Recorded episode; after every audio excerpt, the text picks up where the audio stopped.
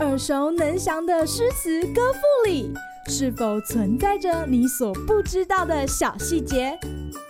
快跟着师傅麦恩居一起补充韵文当中的小惊喜！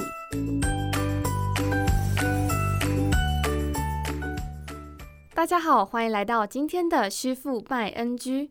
今天要来和大家分享王昌龄的《塞下曲之二》：一马渡秋水，水寒风似刀。平沙日未没，暗暗见灵桃。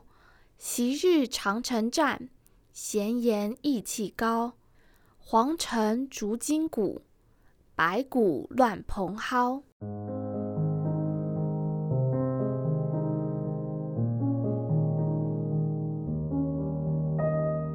王昌龄早年读书学道，二十五六岁才开始外出漫游，但是他不是前往江南鱼米之乡。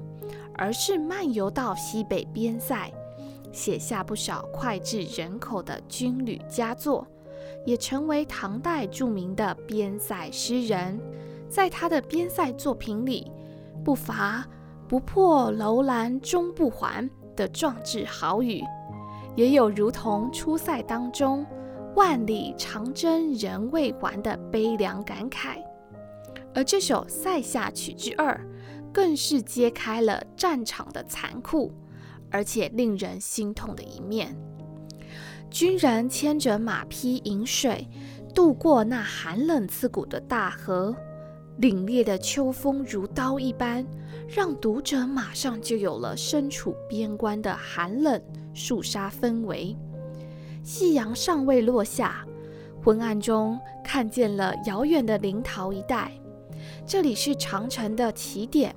历来就是兵家长征之地，更为唐代军事边陲重镇，跟阳关、玉门关一样，经常可以见于边塞诗作中，而具有特殊意义。想当年，就曾有一次长城大战发生在这里，大家都说戍边的战士意气高昂，然而，王昌龄并不予置评，只是在下一句继续陈述他抬眼所见的场景。这里一年四季黄尘弥漫，战死者的白骨杂乱地弃置在野草之间。若翻开史料记载，可以发现，在唐玄宗开元二年，吐蕃曾经率领十万精兵进犯临洮，幸好有大唐勇将薛纳。王俊等人合力驱逐，大败吐蕃。据说尸体还因此一度截断江流。因此，这首诗中的长城战，就有学者认为，指的正是那场著名的唐波大战。黄尘逐金鼓，白骨乱蓬蒿一句，道尽了千百年来的战场上难以抹灭的伤痕。今日 NG 点，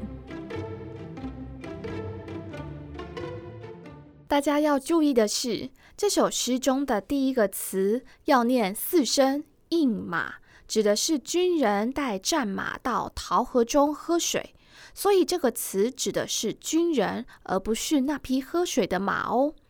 另外，“桃”这个字有两个读音，但临桃这个地名要念作“桃”，不念“窑”。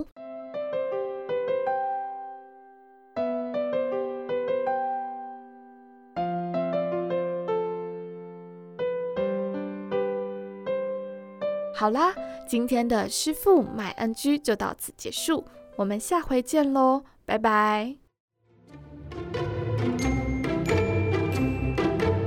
感谢收听今天的师傅麦恩居，想要了解更多有关韵文的趣味知识，请记得按下订阅键，follow 我们，让你的诗词歌赋不 NG。